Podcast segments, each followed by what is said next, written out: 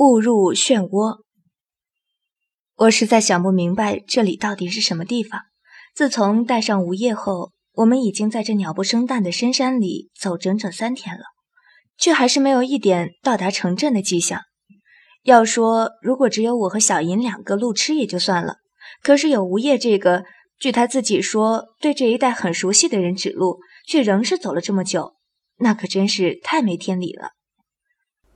我说吴叶呀，我敲了敲已经酸麻到没知觉的双腿，语气再也好不起来。这就是你所谓的离千鸟镇已经不远了？吴业愣了愣，却还是恭敬的答道：“主是不远，只有七天的脚程。” My God，有没有谁提醒我一声？绝对绝对不能相信古人的时间观念。你是说？我们还要在这深山老林中走四天？那倒不是。吴业思索了下，才道：“我们今晚大概就能翻过这座山。山脚下有个村子。”哦，我无精打采的应了声。有人烟总比现在这种只听见鬼哭狼嚎的地方好吧？那我们快些赶路吧。唉，还无业游民呢。再找不到换洗的衣服，我直接改行当乞丐得了。又走了半日，天色隐隐暗下来，我这才望见一片碧绿辽阔的平原，左边尽头莫名的有条不知从何处来，又不知流往何处的大江，看那气势，倒也有些壮丽。在这远山绿水间，清风拂来，即便满身的疲倦，我也不由一阵舒畅。看平原前方炊烟袅袅。虽还望不到屋顶，却可肯定那是村庄无疑了。不由得精神一振，正待继续向前，忽然感衣袖一紧，吴叶一把将我扯至某处凸起的山丘后，尽量蹲了身子，低声道：“有人。”我怀中的小银似乎也感觉到了紧张的气息，悠悠醒转过来，却乖巧地窝在我怀中，并未发声。果然，前方尽头出现了黑影。从模糊的点点黑到慢慢靠近，我愕然发现人数非常之多，而最奇怪的是，跑在最前面的十几人，像是正被身后黑衣劲装的蒙面人追杀。看他们身上装扮，竟既非普通百姓，也非江湖人士，而是官府中人。十几个士兵围在一个身着官服的男子周围，看来是在拼死保护他。只是我对这个世界的官服并不了解。无法判断他们是哪个国家的，是齐国。吴业在我耳边轻声地说：“这里是逆风的，距离又远，所以我们并不于说话声被前方人听到。看那些被追杀人所穿的服饰，应该是齐国的官员和士兵。”我皱了皱眉，问道：“这里属哪国境内？”吴业一愣。又是两道看怪物一般的眼神落在我身上，叹气。拜托，人家是帅哥，这么看我还无可厚非。你老那副尊容就免了吧。回主，这里仍属隐国边境。总算回神的速度还算快。说起来，吴业跟着走的头一天起，只要我开口询问，他的答话中必附赠一句“回主子”或者是主子。直到我终于忍无可忍，一把夺回他提着的背包，冷声道：“你要再冒出‘主子’两个字，就马上给我打包回家。这不明摆着不让我过安生日子吗？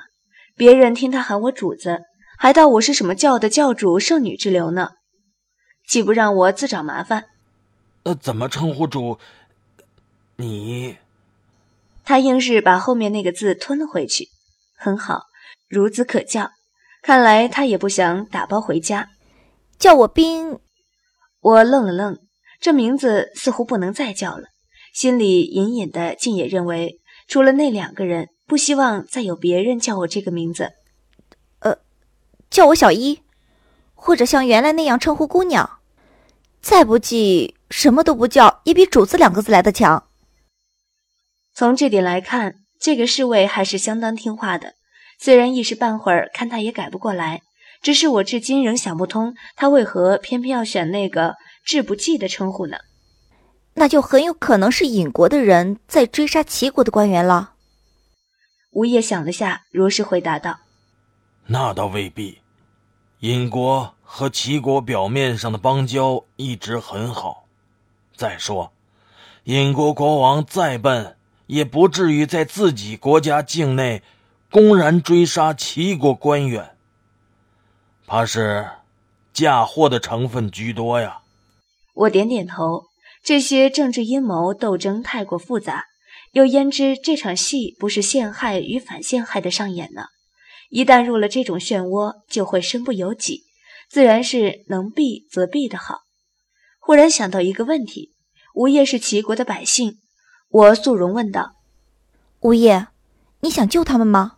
吴业怔愣，随即恍然笑了笑，认真道：“不想。经过了那么多变故。”看遍世态炎凉，你认为我还会执着于这些忠孝节义吗？这回倒是换成我惊呆了。看来我一直以来都太小看吴业了。他或许有时迂腐，有时庸俗，但毕竟经历太多沧桑，也为此偿付了难以承受的学费。若说仍没有一点成长，却是万万不可能的。我向他展露一个淡淡的笑容，柔声道：“那些苦，你并没有白受。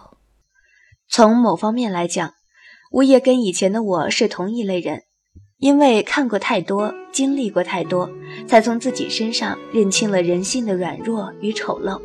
同情、怜悯、忠义这些奢侈的感情，说穿了，也不过是喂饱自己以后才给予别人的施舍或者消遣。”那时的我身处光明，却回头凝视着黑暗；那时的我揪着人心，却绝望于他和我一样的肮脏。所以第一次看到齐然，我才如此想要抓住那片阳光。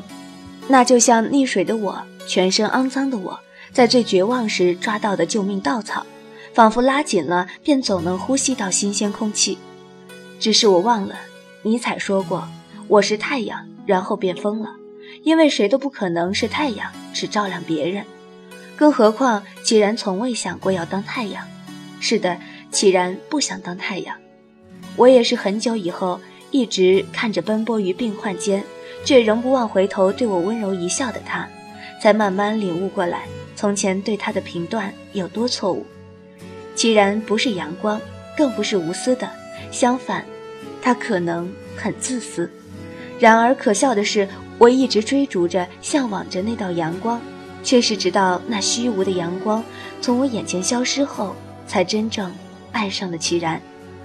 我抿了抿唇，那些爱深藏着就好，一辈子不忘就好。回过神，瞥了眼战场，本是无意，却不由一呆，好像眉头轻皱起来。怎么了？吴业见我神色有异，奇怪的问道：“啊，没什么。”我视线淡淡落在其中一个普通士兵身上，虽然并不明显，但应该错不了。只不过我笑笑，关我什么事啊？忽然，远处的厮杀停了下来。看那原本清秀宁静的草原上，此时却已躺满了毫无生气的尸体，空气中仿佛也弥漫着血腥味儿，心里不免一阵难过。这些并非我能控制的，我不断安慰着自己。抚上胸口，却并没有记忆中那熟悉的触感，才恍然想起他早已不在身边，想起那人温柔的笑意，蓝宝石般璀璨的双眸，不由心中一暖。黑衣蒙面的那方有个人站了出来，对着齐国官员不知说了些什么。只见原本虽处劣势，却仍进退有度的齐国士兵慌乱了起来。我叹了口气，轻声道：“唉。”看来还是被发现了。发现什么？我指了指前方那个与其他人一般无二的士兵，道：“你没发现吗？齐国士兵人数虽少，那些黑衣人却迟迟拿不下他们。关键就是他们结的这个阵，好像叫什么三乾四坤，只需七人以上便可以寡守众。记得其人以前细细描述过这个阵法。”我当时听见了点儿，却也仅止于皮毛了。表面上看来，他们是以那个官员为中心，但真正被置于最安全的生门的，却一直是那个士兵。所以，应该那个士兵才是他们的首领。只不过，这么周密的牺牲计划，看来还是被人发现了。说到最后一句，语气里却也不由带了点讽刺的意味。吴业有些惊愕地看着我，眼珠一瞬不瞬凸了出来。像是在说：“你竟知道这些？”我忙倒退半寸，无奈地摊手道：“吴业，你能不能别瞪眼睛？要一不小心掉了下来，我医术再好也安不上去呀。”吴业脸色一黑，冷哼了声，不再说话。战场上果然，那个士兵走上前去，距离如此远，我们自然听不清楚他在说什么。可是看他处于这样环境下仍从容不迫的举止和普通士兵服也掩盖不了的雍容气质，就知道绝不是个普通的角色。看来他肯定是跟那个官员互换了身份，对话还在持续中。我根本听不见他们在说什么，也看不清众人的表情，简直比看哑剧还无聊。忽然，我胸口一紧，旋即自然恢复。只是还没来得及细想，下面情况又生变。黑衣首领似乎做了什么，或者说了什么。只见那士兵忽然倒了下去，旁边自然有人扶住他，但看他颓然的样子，应该是受了伤。奇怪，刚刚那一瞬间到底发生了什么事情？战斗继续，只是那战况却似乎要比刚才惨烈上数百倍。不知是因为那士兵受伤导致他们的心乱了，或者是其他原因，前三坤四阵法竟然再结不成。如此一来，那些士兵只能用血肉之躯与他们数倍的强敌抗衡。混乱的交战让我除了血光，再看不清楚谁倒在地，只知道穿着齐国士兵服的人在一个个减少。然后那个身穿官服的冒牌货，忽然在那些生命的掩护下。背着士兵突出重围，竟向我们这边跑过来。等我惊醒过来，要快点离开时，他们离我已经不到百米了。我都能清楚地看见那个官员蓬乱的头发、衣物和脸上的血迹。吴业，怎么办？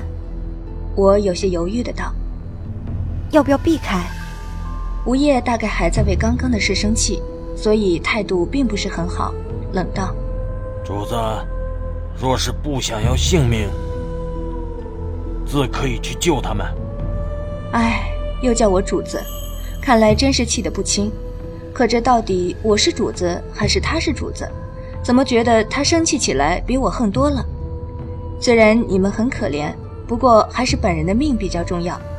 我默念了几遍阿弥陀佛，开始和午夜悄然地往后退去，但愿别被发。忽然，我的脚步硬生生顿了下来。我看到了那个官员的眼睛，他的面容、他的表情都很模糊，可唯独那双眼睛却异样的清晰。他的眼中没有丝毫神光。我低头看着飞速往我们这边疾掠而来的他，全身上下都是血迹，胸口的那个洞更是浸透了他整件衣衫。他的位置明明已经可以看到我们了，他却根本没有呼救。只是没命的奔跑，因为他根本看不见我们，他早已经昏迷了，除了奔跑什么也做不了。不明白到底是什么样的意志力支撑着这样一个残破不堪的身体逃到这里，仍不肯停息。背上的那个人就值得他如此牺牲？是不是听不到那人安全的消息，即便死了也绝不肯闭上眼睛呢？真的有必要执着至此吗？还不快走！吴业扯了我一把，眼看那两个人就要爬上我们躲避的山丘了，我无意识的被吴业拽着走了两步，脑中却怎么也晃不去那双空洞的眼睛。我想让他们闭上，心里有个声音在不断的喊着：“我想让他安心的死去。”无业，我叫了一声，有些心虚，有些莫名，也有些哀求，停下了脚步。我想。因为我想，所以去做，然后便会快乐。那句话在我脑中不断回荡。我平静的道：“我想救他们。”他回头看着我，那双让人恐惧不已的眼中却透着了然。我原就知道，有些事他一向要比别人看得明白。你想清楚了吗？他顿了顿，加上一句：“主子。”我长叹了一口气，头痛的道：“唉，没有啊，我也知道，救了他们就等于自己往漩涡里跳，以后呀，肯定麻烦一堆。可是等我想清楚，哪还有活人让我救？还有，吴叶，我面色一寒，怒道：“你把我的话当耳边风啊！都叫你别喊主子了。”他似乎笑了笑。因为那张脸上实在很难分辨出是否有笑容，所以我只能说似乎。但他躬了躬身，说：“是。”然后转身冲到那两人身边。我看着吴业点了那官员的穴道，可是当他要将那士兵从他背上抱下来时，却发现人已被那官员死死护在背后。我叹了一息，走过去，在他耳边轻轻地说道：“放心吧，我会救他的。”一遍，两遍，三遍，直到他的手慢慢松开，直到吴业将那昏迷的士兵接在手上。我看着那张已经毫无生机的平凡面孔，不由想着，他可能才是个真正的普通士兵吧，能为主人而死，与他是无上的荣耀。然而我却无法为那双空洞却执着的眼睛愤怒，因为没有立场，只觉得满心的无奈和悲哀。抬头望向吴叶，那张出离丑陋的脸，淡淡道：“同情是一回事，厌恶又是另一回事。吴叶，如果哪天我们的关系变成这样，那么，我便真的后悔带走你了。”吴叶只是静静的看着我，并没有说话。那张空洞的眼中忽然神光一亮，一把抓住我的衣角，嘶声道：“一定要救！我会救他的。”我柔声道，然后他的最后一口气仿佛被抽走了，手颓然的垂下去。我将小银护在臂腕间，伸出另一只手，将他再无半点生机的眼缓缓合上。我也想看看你这样的执着到底是为什么。吴叶，趁他们还没发现我们，快走吧。心里隐隐有些不安，这个士兵应该是个很重要的人物吧。可是为什么他们都没有派人出来追截？难道真是被那几个士兵堵截了，还是有什么其他原因？这一刻，我忽然真正意识到，一时的冲动为自己揽下了多大的麻烦。早说了，我没想清楚吗？